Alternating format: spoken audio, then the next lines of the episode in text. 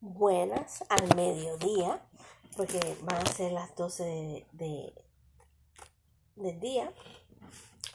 Y eh, vamos a empezar a leer en el devocional las almas reconstruidas. Leímos las almas que necesitaban, ah, que estaban rotas. Ahora vamos a leer las almas que ya están reconstruidas. Y dice así, capítulo 7. Y los reedificaré como eran al principio. Amén y alabado sea Dios Todopoderoso. ¿Por qué? Porque me está reconstruyendo como era yo al principio de haber, puedo decir conocido Padre mío. sí, sí, de mis 20 años. De mis 20 años a mis 30 y, y tantos, mis 33, 32, 30, que me enfermé. Mi vida, que me convertí en madre soltera a los 25, mi vida fue un poco angustiosa porque eh, no tenía presente a, a Jesús, a Dios, ni una iglesia. Y, y todos los que son madres solteras saben lo difícil que es, ¿no? De llevar el trabajo y la carga encima. Pero si hubiera tenido a Jesús en mi camino, estoy segura que hubiera sobrellevado todo eso, ¿no? Más el trauma que me pasó en ese trabajo y todo lo sucedido, ¿no?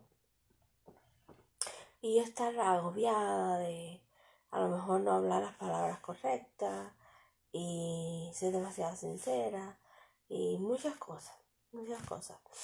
Yo solamente necesitaba a Jesús y ya lo tengo en mi vida. Eh, y qué alegría oír esta palabra y los reedificaré como eran al principio, como cuando yo era pequeña, como cuando yo vivía en Cuba, eh, mi niñez, cuando llegué a este país, que tuve mi novio por cuatro años. Y era muy feliz, mis padres estaban contentos, yo estaba contenta, hasta que mi novio, mm, rompí con mi novio y mi vida se hizo un poco triste, depresiva, agobiante. Y de ahí yo empecé a tener muchos dolores interiormente y, y no tenía a Jesús conmigo.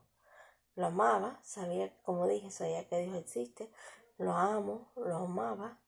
Eh, yo sé que Él me amaba, eh, me tenía Los Ángeles muy, muy presente conmigo, pero me faltaba leer la Biblia y aprender y, y tener tiempo para Él como lo tengo ahora, ¿no? Pero bueno, vamos a seguir leyendo a ver qué pasa. Daniel se levantó llorando y nos contó su historia. Cuando tenía alrededor de seis años, su papá, un hombre militar de carácter muy fuerte, le ordenó botar la basura. El niño se quedó jugando y no obedeció. Entonces el padre, lleno de ira, lo, lo tomó por el brazo, lo llevó al bote de basura y le dijo ¿Tú ves ese bote de basura? Eso es lo que eres tú, una basura. Han pasado más de cuarenta años desde entonces y ese día en aquel templo Daniel nos contó que cada vez que ve un bote de basura piensa en lo que le dijo su padre. Podemos ser dañados de muchas maneras y en el transcurso de la vida, algunos como Daniel por palabras hirientes, otros por abuso sexual, golpe, humillaciones, rechazo o el doloroso vacío haber creído sin la presencia de alguno de nuestros padres, haber crecido sin la presencia de alguno de nuestros padres, en fin, son tantas las formas en las que podemos ser dañados. Amén. Yo fui dañada de muchas formas. Cuando era pequeña, eh, fui dañada porque no tenía la presencia de mi padre, sí la de mi madre, pero no junto conmigo todo el tiempo, porque me criaron mis abuelitos. Eh, número uno. Número dos, cuando empecé en la etapa de mi adolescencia, eh, era muy linda. Eh, no, me, no me voy a decir, ay, era bella, preciosa, pero empecé a aspirar y tenía todos los hombres atrás de mí, porque era señorita y, y lucía muy bonita y a lo mejor querían ser los primeros en que perder la virginidad. Yo perdiera la virginidad y, y parecían como becerros, uh, yo diría, atrás de uno, todo el mundo, ¿no? De mí, ¿no? Y de todas mis amistades, de todas las muchachitas que eran de mi grupo, porque todas éramos bonitas, no solo yo, y, y, todas teníamos a todos esos hombres mayores atrás de nosotras, éramos de pueblo de campo, y, eran como pequeños salvajes, ¿no?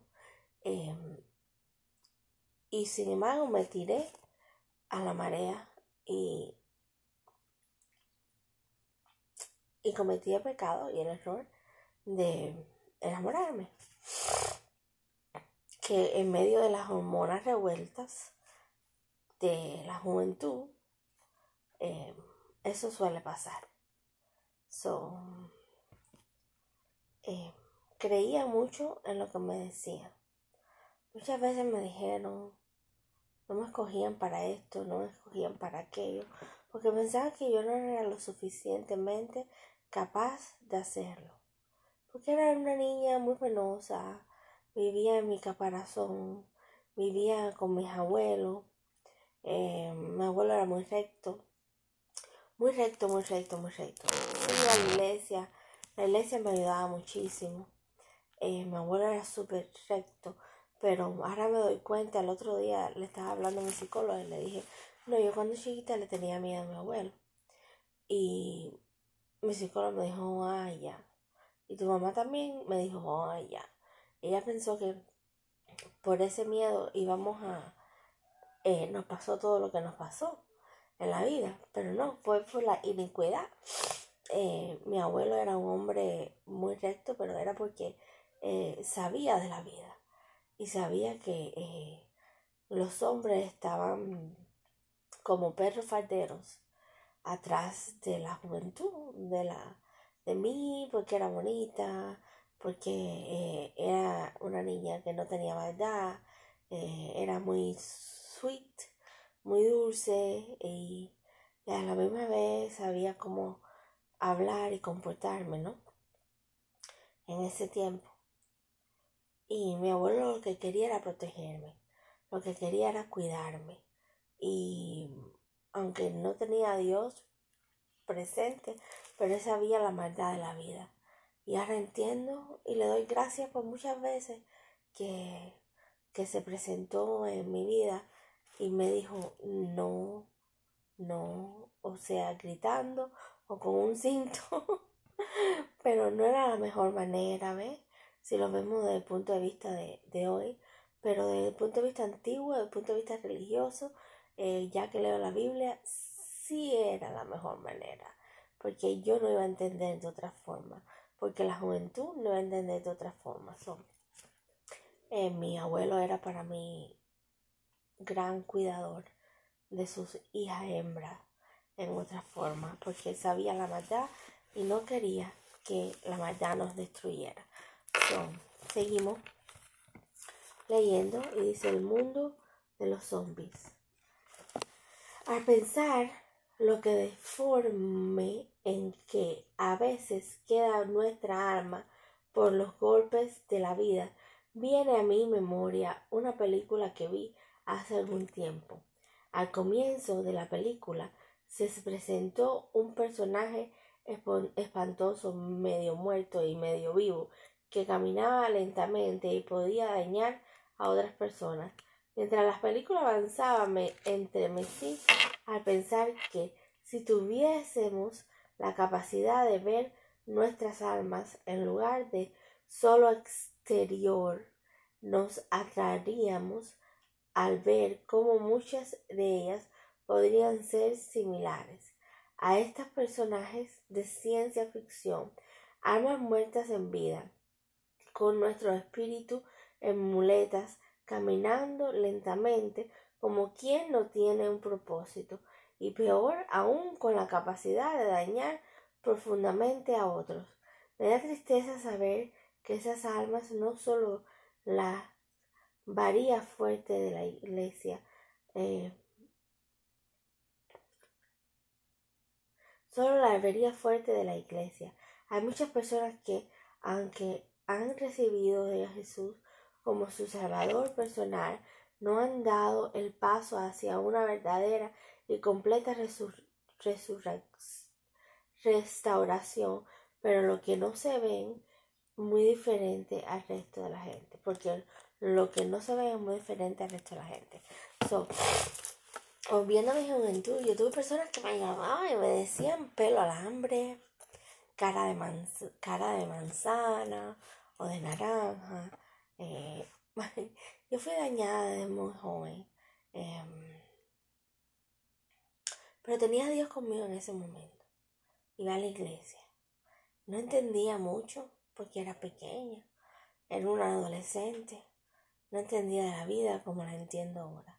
Pero sí me dañaron mucho desde mi juventud. Y desde mi niñez también me decían cosas de mi madre. Em, simplemente eh, hubo mucho daño ahí. Y, y, y, no me molestaba porque tenía a Dios conmigo.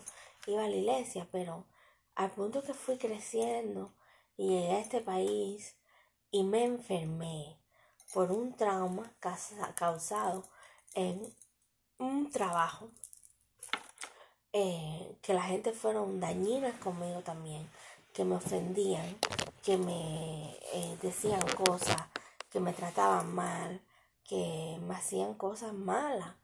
Yo dije, eh, yo lloraba, yo sufría, yo me desahogaba con otra amiga que tenía y entonces y todo era como malo en ese ambiente, en ese lugar. Pero no conocía a Jesús, no tenía a Dios. Y tenía mi crucecita conmigo, pero...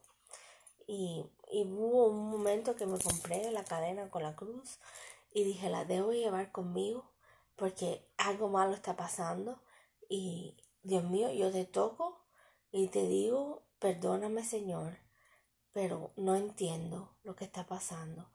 Pero estar conmigo, estar conmigo, Dios mío, estar conmigo.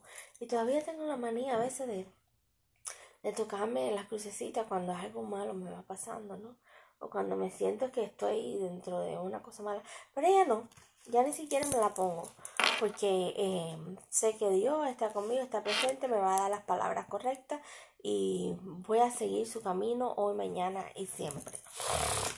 Hoy por la mañana me vestí, me arreglé, me puse un vestido que conseguí en uno de estos lugares donde venden ropa usada, pero el vestido está muy lindo. Es como que soy yo. y, y muy eh, agradable para el verano. Y fui, y fui a dar una caminata y mi madre me dice, Ah, ¿por qué saliste y a caminar no se sale con vestido? ¿Por cómo vas a caminar con un vestido? Mira eso cómo estás. Dígale, es que yo no fui a hacer ejercicio. Yo fui a dar una caminata. Yo fui a dar un paseo. Y eso era lo que ella no podía entender. Que yo fui a dar un paseo. Que yo fui a, a pasear alrededor de la cuadra. ¿Y por qué no, no lo hacemos? Lo podemos hacer en las ciudades como Nueva York, como Argentina, como España, como Europa. Las personas se visten y caminan cuadras y cuadras y cuadras y vestidas y van a pasear y van a, a, coger un subway y van a coger un tren, un tranvía y, y después caminan varias millas y vestidas, con sus vestidos, con sus tacones, con sus zapatos y, y arregladas. ¿Por qué nosotros también no lo podemos hacer aquí? Ir a caminar, a dar un paseo, arreglada. son y Dios me, me, me puso contento. Y estaba contenta y dije, voy a dar un paseo. Voy a observar las casas, la naturaleza. Em, los carros que pasaban. Y con Dios Todopoderoso me fue muy bien, estuve alegre y a la misma vez caminé, que es muy saludable, ¿no? Entonces llegamos hasta el capítulo 17, donde Samuel vio a Jehová que le dijo que aquí el varón a cual te hablé está gobernaría el pueblo que es Saúl. So, Dios ya le da la dirección a Saúl, a Samuel, que sea Saúl. So, aconteció pues que Saúl a Samuel en medio de la puerta le dijo, te ruego que me enseñes dónde está la casa del vidente. Entonces, ya eso lo leímos. Entonces vamos a leer, ahora vamos a leer del 27. A ver, conmigo. Yo me extendí un poquito más porque me, me mataba la curiosidad.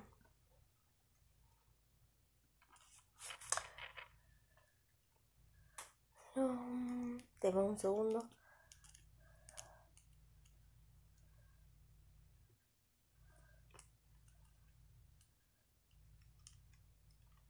Y descendiendo ellos al extremo de la ciudad, dijo Samuel a Saúl, di al criado que se vaya adelante, ¿ok? Y nos toca entonces leer el capítulo 10, porque ya eso lo leí completo.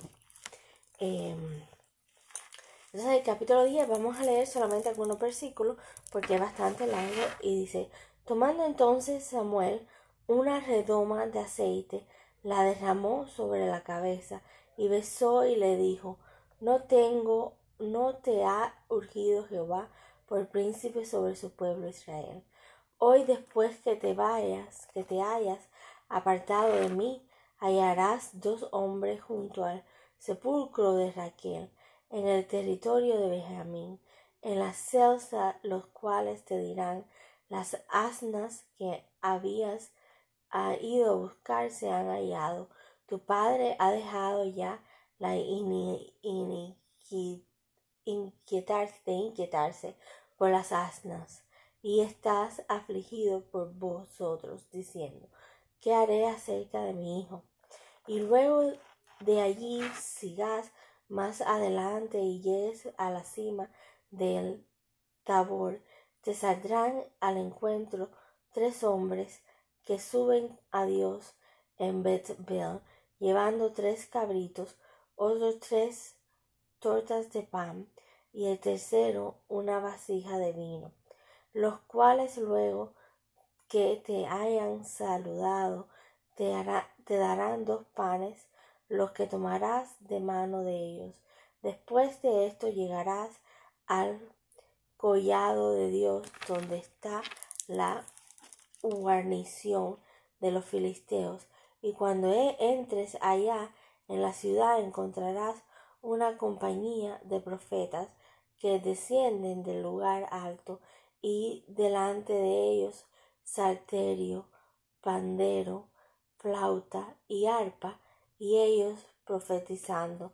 Entonces el Espíritu de Jehová vendrá sobre ti con el poder y profetizarás con ellos y serás mudado a otro hombre. Y cuando te hayan sucedido estas señales, haz lo que te viniere a la mano, porque Dios está contigo. Luego bajarás delante de mí a Gigal, y entonces descenderé yo a ti para ofrecer holocausto y sacrificar ofrendas de paz. Espera siete días hasta que yo venga, y a ti te enseñé lo que has de hacer.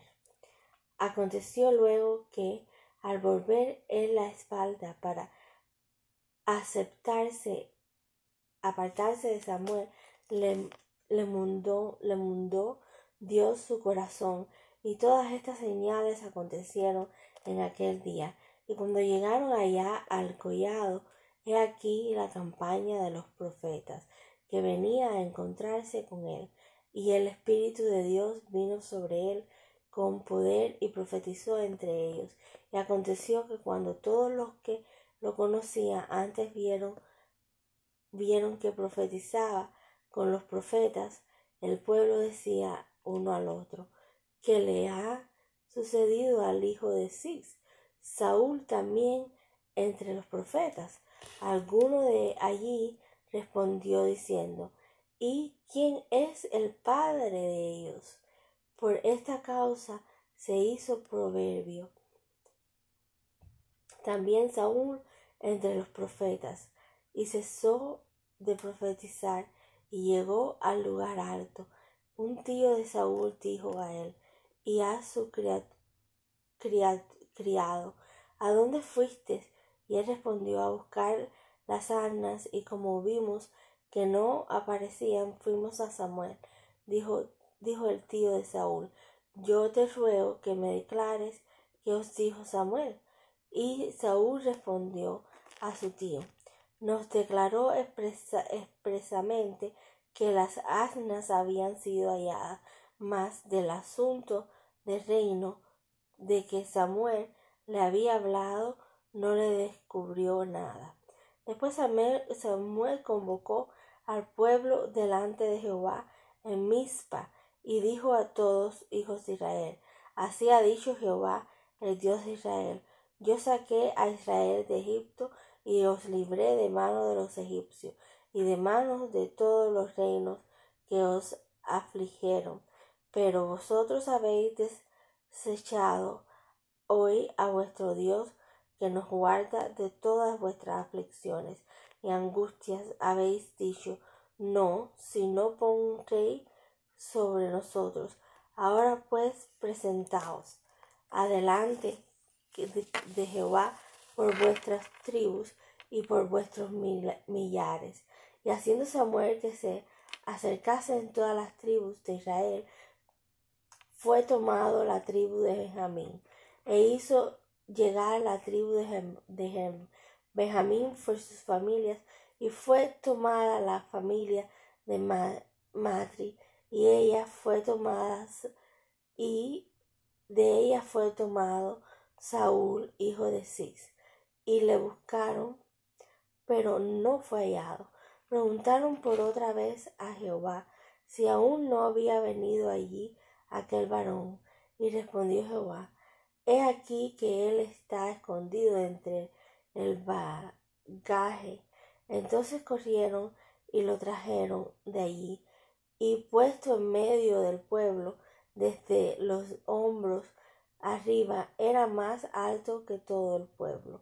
Y Samuel dijo a todo el pueblo, ¿habéis visto al que ha elegido Jehová, que no hay semejante a él en todo el pueblo? Entonces el pueblo clamó con alegría diciendo, Vive el rey. Samuel recitó luego al pueblo las leyes del reino y las escribió en un libro el cual guardó delante de Jehová. Y envió Samuel a todo el pueblo cada uno a su casa. Saúl también se fue a su casa de Gabá, y fueron con él los hombres de la guerra cuyos corazones Dios había tocado. Pero algunos perversos dijeron, ¿cómo no ha de salvar? ¿Cómo nos ha de salvar este? Y le tuvieron en poco y no trajeron presente, mas el disimulo.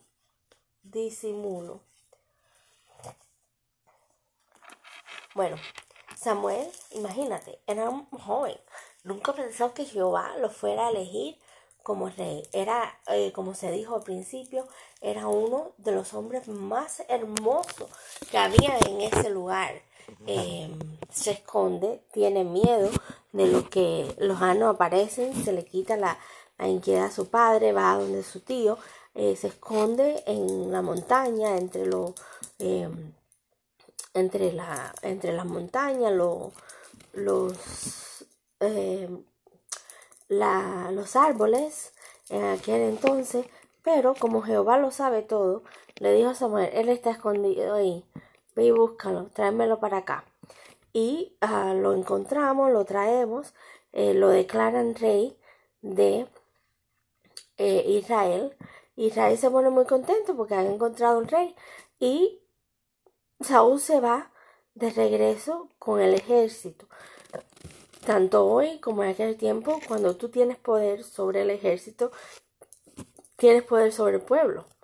Y em, algunos, como dice ellos, perversos, como no ha de, salvar este, dijeron, ¿cómo nos va a salvar este muchacho? Este muchacho que no tiene experiencia, que es un don Juan bello, hermoso y que, y que no sabe nada de la vida. Y le tuvieron en un poco y no le trajeron presente más el disimulo. So, se tuvieron que ir con él, pero con una pinta de disimulo. Entonces después Saúl derrota a los aromitas y ahí es donde viene el respeto, me imagino, hacia Saúl. Es el capítulo 11, no lo voy a leer porque ya me extendí y leí todo el capítulo 10. Y hoy yo le digo, y les quiero confesar que yo no tenía concentración hasta que eh, fui a empezar a ir a, la iglesia y algo vino hacia mí y vino un, un ángel, puedo decir, sagrado y me dijo, te voy a tomar, vas a empezar a leer la Biblia, vas a empezar a, leer los devocionales y Jesús va a ser parte de tu vida, porque tú lo que necesitas es conocer a Jesús y me lo enseñó sobre la película que vi ayer. Y si no tienes a Jesús en tu vida, te van a faltar muchas cosas. Y, y como fue, y volvemos a la Biblia, em, fue dueño del ejército, Saúl, pero los que no confiaban en él, los que tenían duda, que estaban con disimulo, vamos a ver ahora en el capítulo 11 me imagino que al derrotar a los anomitas, se vuelven hacia él todo el ejército. Así que vamos a ver, vamos a ver qué pasa y eso va a ser la lectura ya de más tarde a lo mejor porque tengo suficiente tiempo o del lunes. ¿Ok? Porque mañana sí yo no hago nada que no sea ir a la iglesia. Em, también de devocional. Yo creo que sí voy a tener tiempo en la noche para orar, para seguir leyendo. El capítulo 11 es algo pequeño, no es lo que tiene la Biblia, no es tan largo y, y Dios se ha bendecido, pero no sé qué me pasó, pero Dios dijo, empezaste a a la iglesia, has empezado un día, empezaste dos días, empezaste tres, empezaste cuatro, empezaste mañana, es mañana que es 5 y no te voy a dejar y vamos a empezar a trabajar en tu cirugía interna porque yo sé que tú eres mi hija y yo sé que tú crees y tienes tanta fe en mí que vamos a empezar a trabajar en ti. Y así sucedió todo esto. Vi a alguien que tenía un broadcast y yo dije, yo puedo tener uno también. Yo puedo tener uno porque tengo muchas cosas que decir de mi vida, que confesar ¿Y, ¿Y de qué lo haría? ¿Y de qué lo haría? Y vi a esa persona que tenía broadcast y yo dije, déjame ver cómo funciona eso, cómo lo encuentro. Y encontré uno que era gratis, que puedo hablar, que puedo, o me imagino que puedan personas oírme. Y, dije, yo voy a hablar de la palabra de Dios, porque yo necesito a Dios en mi vida. ¿Y qué más que la palabra de Dios? Me volvió la concentración, puedo leer, eh, largas historias, puedo orar, puedo permitirme darme el lujo de poder eh, hablar de la palabra de Dios aprendiendo, porque yo estoy aprendiendo, siendo yo alumna junto a ustedes y juntos aprender la palabra de Dios y Dios eh, trabajar en mí internamente y dije, yo no voy a dejar de ir a esa iglesia ni un solo domingo, ni un solo domingo, a no ser que Dios no me lo permita y esté enfermita, ¿no? Pero y esa es mi iglesia, ese es donde yo quiero estar y ese es donde yo voy a estar porque, eh, como ya he dicho anteriormente, eh, me encanta, me encantó. Algo me deslumbró en esa iglesia desde que entré, por supuesto, hacia adentro. Fue como Dios me alumbró eh, está llena de unos candelabros preciosos, tiene mis colores favoritos, tiene una pintura y a mí me encanta el arte. Y cuando yo vi todo aquello, digo, ay Dios mío, gracias por enviarme aquí. Eh, supuestamente es bautista, pero ella es adventista de la iglesia y los domingos ah, se reúnen personas bautistas y, y los adventistas le han dado la mano a los bautistas para que puedan tener un lugar donde eh, predicar la palabra de Dios. Em, yo muy feliz y dije, aquí me quedo, aquí estoy y de aquí no me voy. y, y ese es mi lugar. Y desde que eso pasó, eh, como que Dios me alumbró me dijo, ya encontraste tu iglesia, ya encontraste tu lugar, ahora yo sé tu fe, yo conozco tu corazón, yo voy a empezar a trabajar en ti interiormente, voy a empezar a enseñarte quién soy yo, voy a empezar a enseñarte quién es Jesús y juntos vamos a caminar un camino de verdad, porque yo soy y Él es el único, y lo he repetido muchas veces, quien me conoce por dentro, y es el único que sabía que yo necesitaba un trabajo eh, de, de quitar dolor y de hacerme una cirugía para que mi vida fuera mucho mejor. Así que bendecida estoy y me encanta hacer esto, compartir la palabra de Dios para yo también conocerla a la misma vez que la comparto y a la misma vez que la voy entendiendo y los devocionales son maravillosos en todos los libros que tengo porque te dan al final una enseñanza de vida y eso me, me cautiva muchísimo. Así que un beso lindo mediodía, ojalá que puedan almorzar y estar junto a su familia o el que esté trabajando mañana tenga libre y pueda ir a la iglesia. Muy importante ir a la iglesia. Amén.